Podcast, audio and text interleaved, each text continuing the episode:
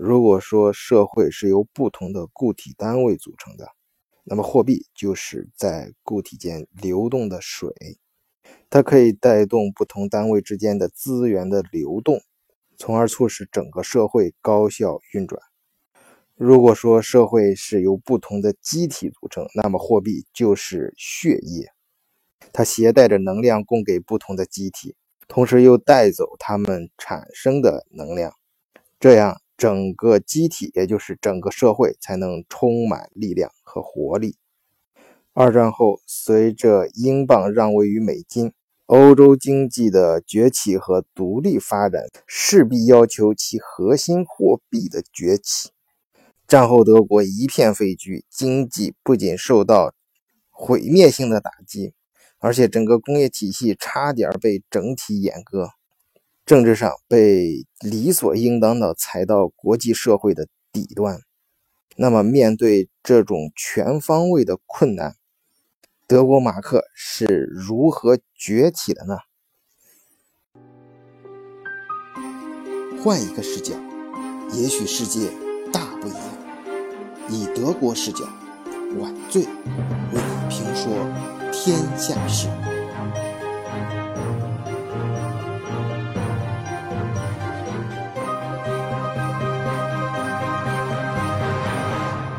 我看一些视频节目和媒体文章中讲，啊，二战后德国因为这个阿登纳，啊，他本身就是一个很著名的经济学家嘛，啊，他被任命战后，啊，西德第一任总理的时候已经七十三岁了，所以经验手段都非常的老辣。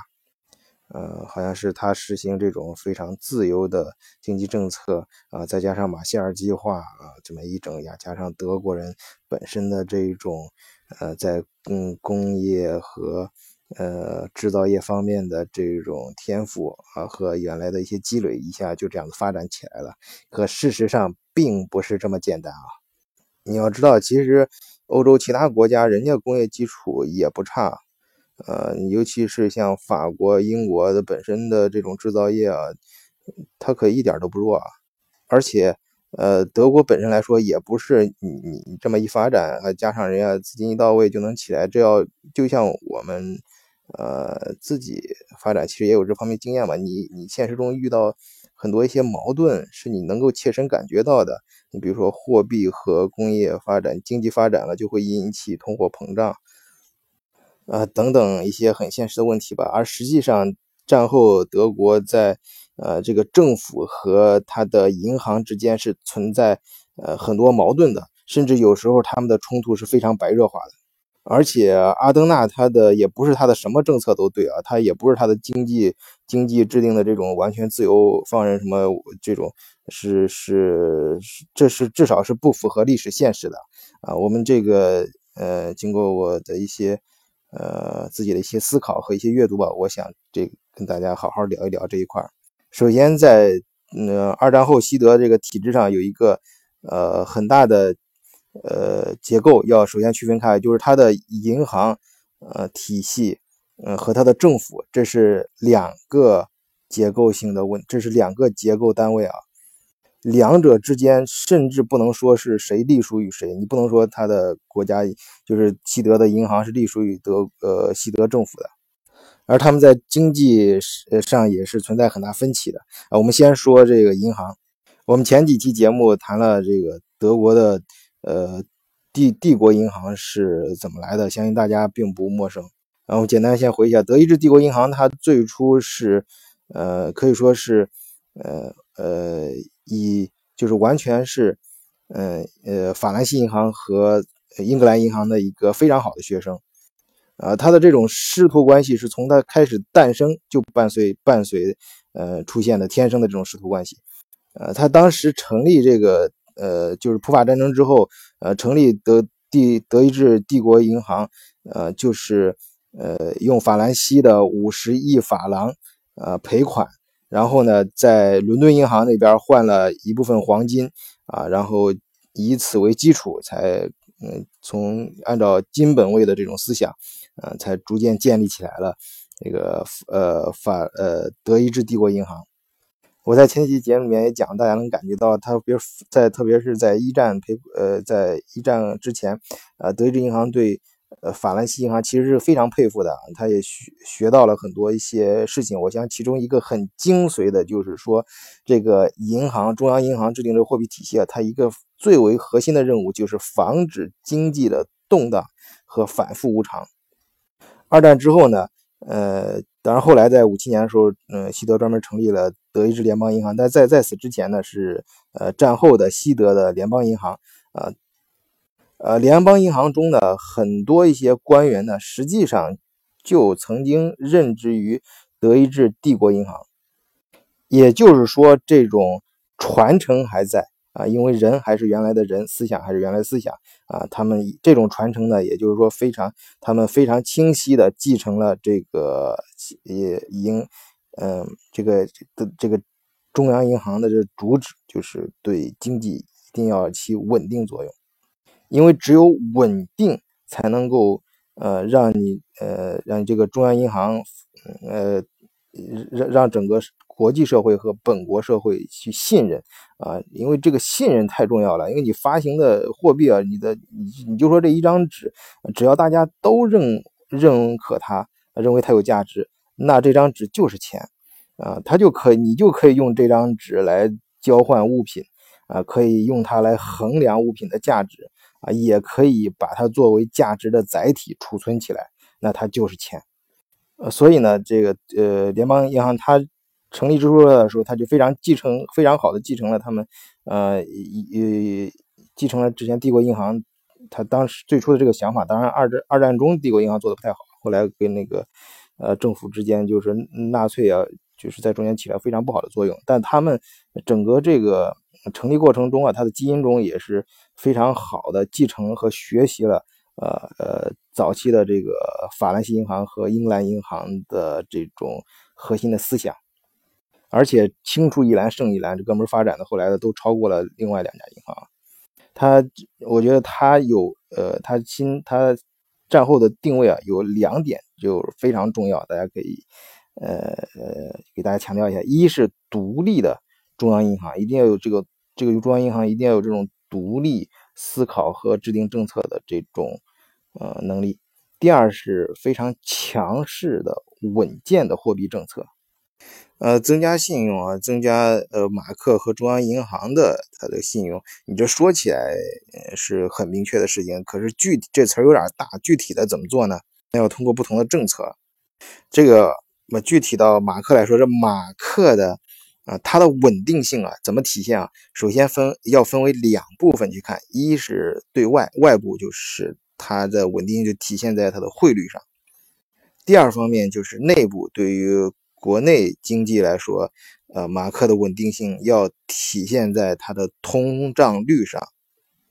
那么这里面问题就来了，就是你在制定政策的时候，你是优先考虑它的外部汇率呢，还是考虑它的这个经内部对内经济影响的通胀率？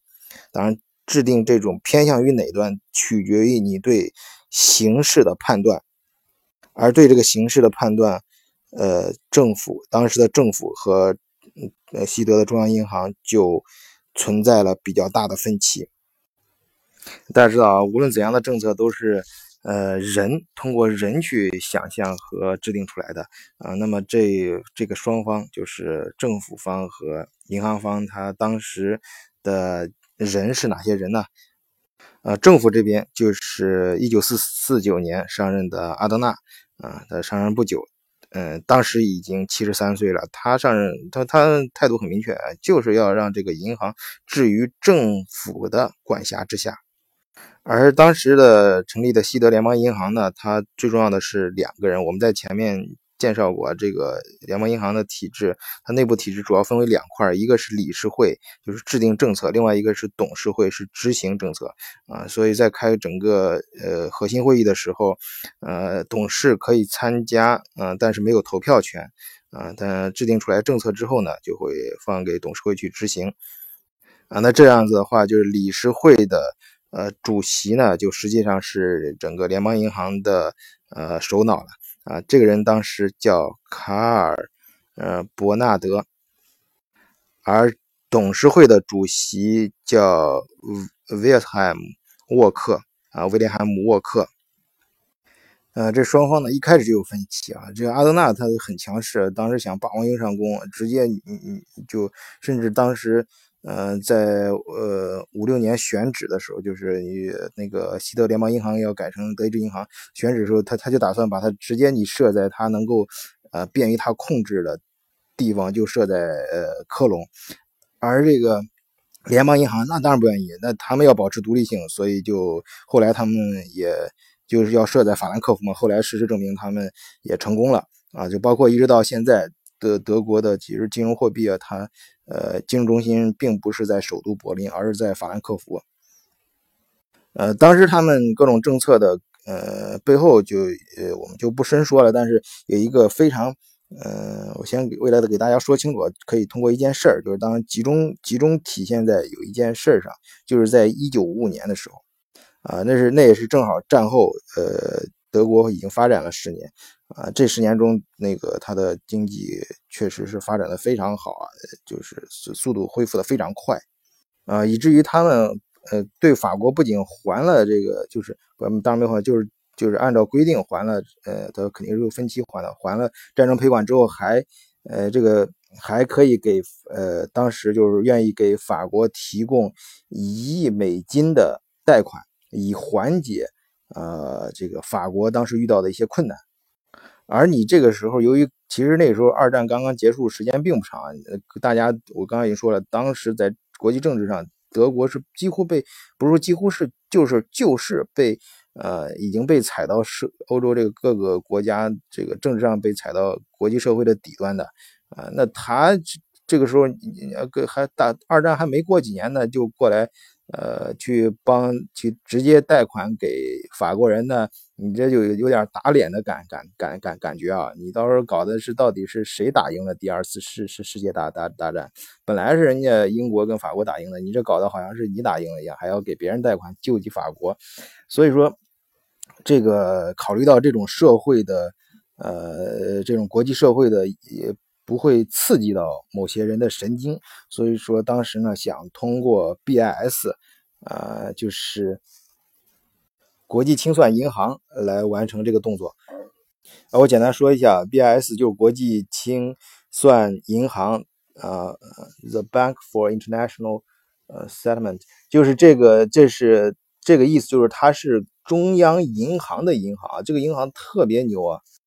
呃，你想我们老百姓。的银行就是马路上我们见到的这种银行嘛，它这种平常的这种商业银行就是我们老百姓的银行，你跟他之间的信贷。而这些银行呢，他们，嗯，他们遇到了这个金融信贷之后怎么办？他们去跟他们就跟他们的银行，就是这些普通的商业银行的银行，就是中央银行，中央银行跟他，他们可以到中央银行那里进行这种信贷，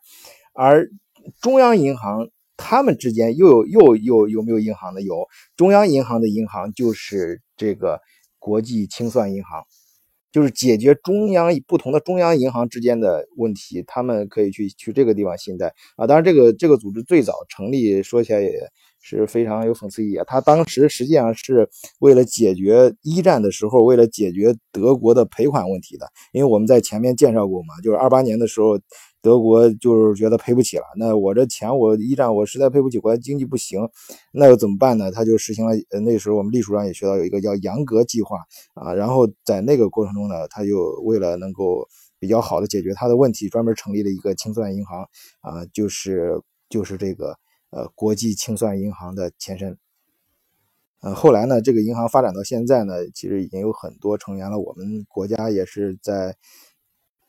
呃，一九九六年十一月啊，认交了三千万股的股本，呃，嗯，大约有将近四千万的美元，然后和那个香港的金融管理局一块儿啊，正式加入了国际清算银行。当然，最在此之前呢，在八四年和八六年的时候，我们就已经开始和这个。银行进行接接接触了啊，建立一定的业务关系。当时主要是处理一些呃国际上的外汇和黄金业务。啊，我们回来说，当时就是要借借钱给法国人嘛，借钱给法国的话，那要通过这个银行去做，但实际上呢，内部呢，法德法国和德国的这政治家当然知道是怎么回事了，要大家坐在一块谈的。当时呢，这个呃阿登纳就非常强势嘛，他他就是呃借着这个机会就跟这个呃法国跟其他国家谈这个呃这个经济呃欧洲呃这个要搞这个经济共同体嘛啊这里面有些条约呀，还有什么一些货币政策呀啊这个这个当时。当时西德的政府在波恩啊，就现在的波恩来德国旅游的话，可以去那儿看一看啊。这这个这个波当所以当时被称为波恩政府啊，就是西德政府，他就直接就是代表着呃，他就说他就代表德国了，就是直接谈各种各样的经济政策，然后也就谈到他自己的主张啊，完全放任自由啊什么这样。当时这个联邦银行就不干了，就我们刚才提到那个伯纳德啊，就是呃东呃是。呃，理事会的主席啊，这相当于当时联邦银行的首首脑，也就是德国啊，实际上就是德国的中央银行嘛，行呃首首脑，他就马上就提醒这个阿登纳，说这个西德的中央银行，就是我们这个中央银行，跟你这个波恩政府具有同等的经济决策权利。当然，作为董事会这个去负责具体政策执行的这个呃奥克。对吧？好像是威廉·汉姆斯沃克，他就更呃，他就说的更具体，就是说你波恩他，而且是非常用警告的语气说，由于波恩政府严重的政策错误啊，对德国马克的稳定会构成非常大的威胁。呃，这个这个沃克呢，他主张啊，这个中央银行要实行呃紧缩货币的政策，事实上他已经进行了连续两次啊紧缩货币。他觉得德国经济过热嘛，要要要把那个呃紧紧缩货币，就是说，比如说提高那个呃利利利率啊，然后让让让更多的钱回到银行，然后呃社会中的这种热热钱不要太多。那阿登纳这老头他当然不服气啊！你想这哥们儿多多强硬一个人，那当时就直接跟他就公开就吵起来了啊！说你这个西西德中央银行啊，是一个不需要对任何人负责，既既不需要对议会负责，也不需要对任何政府机构负责。但是呢，你这个改革，你这个政策的铡刀却落到了街道上每一个人的头上。啊，就是说你哥们儿，你这个独立的也有点啊，太不负责了吧？呃，所以呢，就是，呃，这是五五年的事儿，到五六年就我们刚才提到过，那那呃，进行就是正式成立，正式要他们要城市正立正式的德意志联邦银行啊，德意志联邦银行那那就是很具体的，你到底放在哪儿呢？那那阿登纳一想，那要放在他啊自己就是他自己的老家，就是莱茵河地区的科隆。嗯，呃，便于他可以直接影响中央银行的决策，啊，呃，但事实上没有成功。大家也知道，现在整个呃德国的银行体系啊，银行的这一套东西都在法兰克福啊，呃，法兰克福是整个德国的金融金融中心啊。但是呢，他也得到了一个权利，就是他当时赢得了任命董事的权利，也就是说，啊。他可以通过这个董事呢，呃，拥有了对中央银行的部分控制权。呃，这这个已经是很大的一个突破了，因为在以前的之前，这个德意志银行、德意志联邦银行的呃前身啊，这里我顺便强调一下，德意志联邦银行跟德意志银行是两回事儿。德意志银行是德国众多银行中间的一个啊，一个普通的商业银行，而德意志联邦银行是德国的中央银行。啊，这个联邦银行它的前身的西德啊联邦银行呢，它的董事呢是由内部选任的。就刚才我们说的那个 Wilhelm 呃 Work，它是内部系统，人家选自己选出来的，跟政府没啥关系。而那个呃阿登纳由于他的强势呢，就是和和他总总算把这个权利拿到手了，就是这个董事啊可以由政府来任命。但是我刚才在强了，强刚刚才不是强强强强调过，就之前我们专门谈到过，它整个体系内部来说，董事董事会它是只有执行权，它是没有投票权的啊，所以整个货币政策这个银行政策的制定是的这个权利是在理事会那那那个地方，就是理事他们决定的。啊，可以说当时啊，这个双方的这个冲突啊，中央银行和这个政府之间冲突太太大太大之后，后来就在一九五八年啊，这种最后就是产生了一个折中的，大家可以解决的，可以都接受的方案，就是呃新成立的呃德意志联邦银行的行长的由呃另外一个人就是卡尔布莱辛，嗯，卡尔布莱辛他。这个这个人呢是属于技术派啊，他所谓技术派，大家你知道这个技术派什么意思啊？能听得懂啊？技术派的意思就是说，他其实自己的这种立场啊，不是说，呃，信奉于什么紧缩货币政策呀，还是什么政策，没没有这种太大的偏向，就是更多的是偏向于技术啊，就是技术层面啊。所以说这种技术性官僚呢，他跟这个，嗯。就当时就是可以极呃，应该这么说啊，就是非常非常好的、极大的程度上的缓解了政府跟中央银行之间的一个矛盾啊。他通过技术的手段呢，可以呃把一些事情呢，就是跟阿登纳呢走得比较近啊，他们两个人保持的关系还不错。但是这里面就带来了另外一个问题啊，就是紧接着发生的啊，德国呃。这个这几年，就是战后经济发展的这么快啊，那你这个货币政策究竟该怎么走呢？你必然要带来国内的通货膨胀，你肯定要抑制通货膨胀。我刚才讲了嘛，整个中央银行它一个非常核心的任务就是抑制经济的动荡和反复无常，那就是你肯定要战胜通货膨胀。那怎么去解决这个通货膨胀呢？我们来首先看一下当时面临的一些。呃，经济状况啊，就是局局势啊，就是刚才我说了嘛，要你要对局势首先有一个清晰的自我的判断。注意啊，你认识和判断这是两个层面。就是首先我们先去认识一下当时的呃客观的情况，这个大家可以都通过数据来看到。但是你是否能够通过这些数据判断出做出一个正确的判断，这是个人水平啊，这这就体现出来你水平不一样了。我们先去认识一下当时的一个客观的状况。就首先啊。呃，德国它本身是一个出口型国家，它本身本身呃国家比较小，它它的工业是呃能力比较强，当然恢复的也非常快呃。它的它的这样子的话，它虽然看上去它的货币好像是呃通胀的呃水水水平呃通胀的不是很高，但实际上呢。呃，相对于其他的它的贸易伙伴国来说，因为你这汇率主要是的汇率汇汇的其双方是只是发生贸易的双方，你的货币之间的这个汇率啊，它的这个通胀水平是低远低于它的贸易伙伴国的，也就是说，实际上意味着啊，德国马克在跟别人进行贸易的时候，你就实际上你是大幅贬值的，因为别人。别人涨，你虽然也也在涨，但是你的别人涨了很多，你涨了很少，那你就相对于别人来说，你实际上是在贬值。而那个这种长期的这种贸易呢，又是贸易的顺差啊，德国又是贸易顺差，这样带来了很多外汇的盈余。所以我们在前面讲这个金本位体系的时候说过，这种外汇盈余时间长就会导致它的黄金储备一个非常非常重要的体验就是它的黄金储备的增加啊。你要这，比如在一九呃一九零五年的时候，由于这个那离二战还刚刚打完二战，那个德德德国的黄金储备啊，还是那时候是零啊，就被清零了，你知道吧？但是他在一九五六年，短短六年时间，他的黄金储备就已经超过了法国。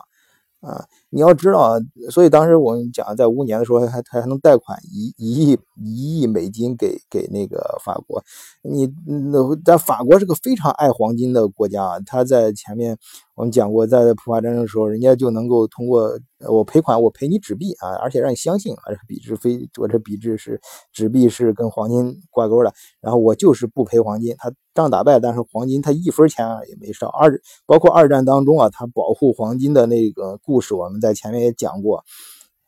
就是这样一个法国，它生生的在六年时间内，就它的黄金储备就已经超过了法国。你可以想象，这个德国人干劲儿还是非常猛的啊。所以现在这个问题就来了，就是。当时我们在前面几期节目讲过，当时是实行的布雷顿森林体系的这种固定汇率制，就是大家跟美元呃挂钩，美元跟黄金挂钩啊，也就是说大家跟美元有一个固定的汇率啊。可是呢，啊，西德经济快速的复苏，它的通胀率又非常低呃，它它这个低就是相对于它的贸易国来说低，那别人高它低，那这种造成了不平衡。呃，所谓呃水不平则鸣啊，那这不平，那大家就要叫唤了，那那国际这就会引起当时国际政治的动荡。因为你如果是一直这样子搞下去的话，你想，你你德德国它啊低低通胀率，它它固定大家都是固定汇率，那德国一直很占光，那其他国家不干了，那对自己的经济没有任何保护作用了，而这样的话会导致大量的热钱流入德国啊，那你对德国的经济发展也不是什么好好好事啊，短期上看可能很多钱，但实际上长期来看，可很可能把你的国家带入万劫不复的深渊，经济上啊，经济上。啊，那这个时候，这个要制定新的货币政策，就是我刚才考虑，你是从哪个外部入手，还是从内部入手？也就是说，你是从外部汇率上入手，是是实行马克对马克，呃，这个汇率呢，呃，改变马克对美金的汇率，也就是说，你是马克升值或者是嗯贬值呢，还是内部在内部呃政策上嗯出出出手，就是内部在通胀率上。啊呃，从这方面下功夫，这两个经济侧重点是不一样的啊，这里面就产生了比较大的分歧。呃，当时呢，就是因为那个呃，我刚说了嘛，呃，德国央行换人了，他的技术性官僚，他跟政府走的比较近啊，那他们政策就比较接近啊，就是说呢，我们这是现在是，呃，是这个呃，国内经济太热了啊，我们他就他甚至。呃，提高了这种呃各种利率啊，当然作为中央银行，它有一个最核心的手手段啊，也是最杀伤性武器，就是提高对银行贷款的基准利率。当时它直接，呃，德意志联邦行提高了一个百分点。呃，当时他当时他的判断也不能说完全错，因为当时比方说德国的。经济发展之后，它尤其是国内的这个建筑业，就我们俗称的房地产比较热。他认为是这些这些东西太这些行业太热了，不应把它降降温啊，他就进行呃提高利率，采取这种紧缩货币的政策。呃，这个政策在刚开始的时候可能是对的啊，但是就是跟二二战，比如说刚开始就是刚。嗯，可能头十年可能是是，就是我们刚刚提到了他们，呃，联邦银行那时候那两个人嘛，他们进行了紧缩货币政策。但是随着时局发生变化，现在遇到了新的问题，就是通货，呃，去解决这种这种膨胀，就是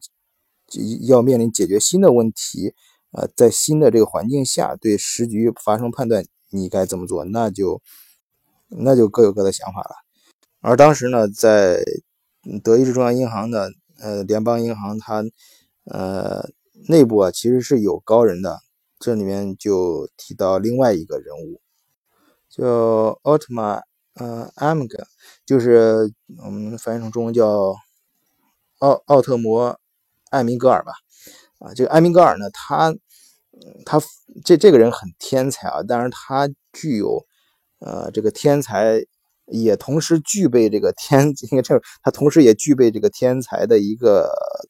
嗯，很多天才都有这样的一个毛病，就是过于孤傲。具体表现就是脾气不好。他的天才之处呢，就是他判断德国国内的经济发展很好，这个热并不是过热，这种，嗯，就是说是一种健康的啊，并他认为这个热钱的主要来源是来自于国际上，就是德国国内经济发展非常非常。非常的快，而由于这种呃相对来说的这种呃马克的利率，呃，就实际是就是我们换句话说，就是当时国际上对马克的估值是明显偏低了，就是马克本身的价值，根据他当时德国的经济发展水平应该是更高的，但是它偏低了之后，这就导致了国间国际上很多热钱流入德国，流入西德，而这个热钱应该是。导致当时，嗯呃，经国内这个通货膨胀的一个主要原因，或者是或者我们反过来理解，通货膨胀这是你经济发展所面临的一个正常现象。但是你这个通货膨胀里面有有一部分是由于国内经济造成的，有一部分是国外经济造成。但是国内经济和国际热钱哪一块造成的是泡沫啊？有的是有的，因为你的它经济可能都会热，都会。被膨胀，但是有些膨胀是是一种正常的膨胀，有些膨胀是一种泡沫啊。你要判断这一内一外，这这内和外哪个是泡沫，你要打击哪个。当时他的他非常天才的，经过他的推断，就是他很明确的指出啊，当时。是由于国际上不稳定的这种热钱的冲击造成的，所以说他坚他他非常明确的就提出要解决方案，就是让马克升值，因为马克升值之后就可以阻止嗯国际上的流动资本这种投机资本流入啊，并且降低进口商品的价格啊，你要知道你去其实。当时来说，我们不能太说太多，现在不然这节目又要被被被下下下架了。就是当时啊，我们说当时，你你投机资本的流入，你如果大家看上去好像觉得你拿很多钱是好事，实际上不是，实际上是你引入更多的商品和服务，还有一些技术，比你引入纯粹的钱要好得多。至少对于本国的经济发展来说，要健康的多。这就是这个，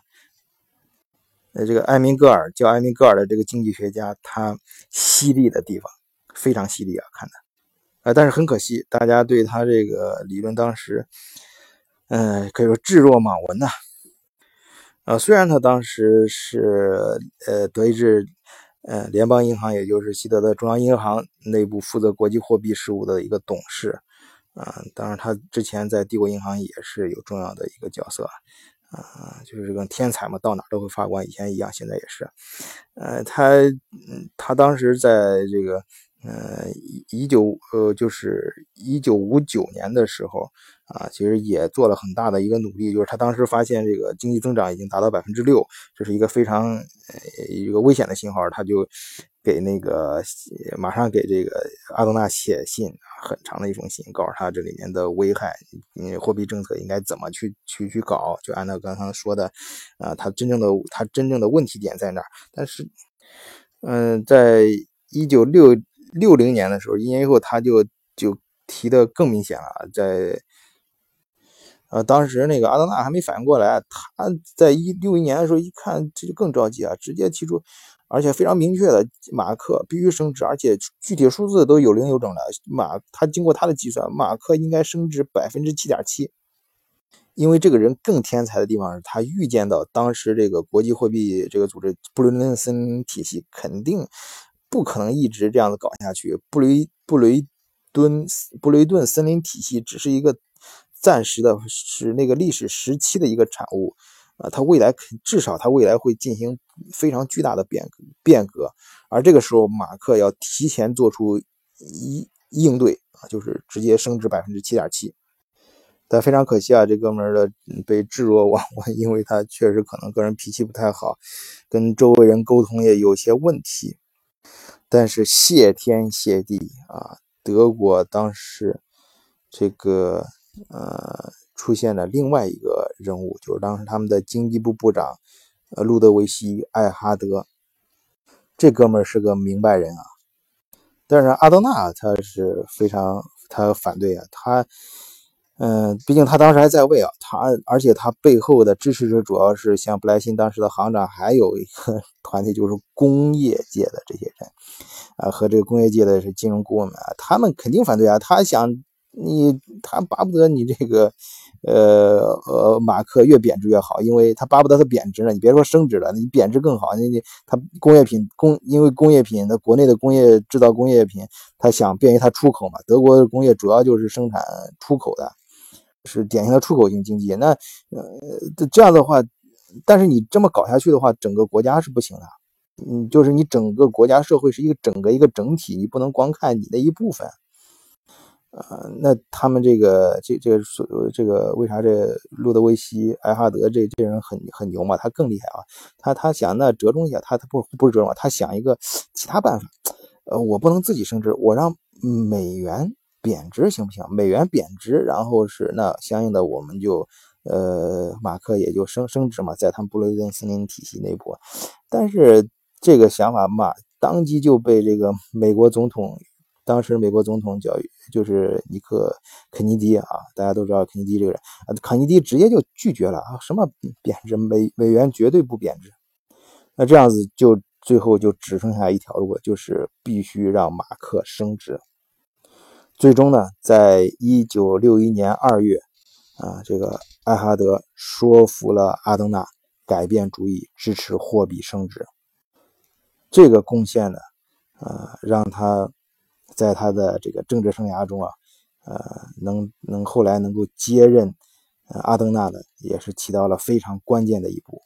因为这直接说明了你的你的政治的不仅你的热情，还有你的能力，就是你对时局。呃，首先有一个清醒的认识，然后能够是否能够做出一个判断，就是你是否适合这个时代，你的思想、你的、你的、你的判断力啊，嗯嗯，就是你不能是像我刚才说那个技术型的官僚，那技术性官僚就意味着他你自己没有自己坚坚坚定的立场，而而这个艾哈艾哈德呢，他的立场是很清晰的，他的判断是非常至少历史是历史证明是非常正确的，他也也造就了。啊，这个呃，战后德国经济的奇迹就是这种持续的增长。呃，终于在一九六三年，他取代了阿登纳。呃，阿登纳当时已经八十七岁了，成为西德的总理。马克当时升值百分之五。啊，这个我们再来顺便说一下，当时的行长就是那个技术性官官僚布莱辛。啊，也就打算辞职吧，因为他的那个思想啊，其实已经过时了，就是维护这个黄金的评价啊，这个也是金本位体体系下的一个非常过时的一个理论。但金本位体系下就保持货币的这种稳定性，这种这种思想是对的，但是你在新时代没有做出新的正确的应用，你的理解也有问题。所以这个马克升值这件事啊，在当时，呃，也是也是在对于整个布雷顿森林体系来说，啊，也是一个非常重要的、具有里程碑意义的一件事儿。呃，一个货币就是你在这个一个国家经济迅速，嗯，迅速成长和发展的时候，这个货币的崛起，这是一个必然的。必然大势所趋，必然要做的一件事啊，因为呃，但是在此同时呢，你会形成呃和嗯，肯定会带来呃通货膨胀